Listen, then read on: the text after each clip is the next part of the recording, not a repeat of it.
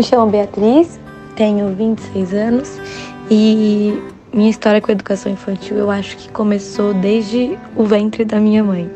É, como minha mãe sempre foi professora, eu cresci em escola. Escolas sempre foram minhas, minha segunda casa.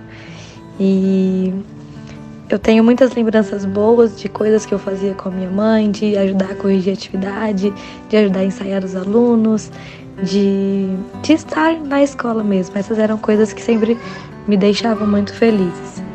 É, então eu, eu sempre tive muito essa certeza de que eu queria ser professora. Durante a adolescência, eu acho que, que por ver o tanto que minha mãe trabalhava, que não era só as maravilhas que eu achava que era, eu comecei a querer mudar de ideia, comecei a querer fugir. Só que nada fazia meus olhos brilharem igual a educação.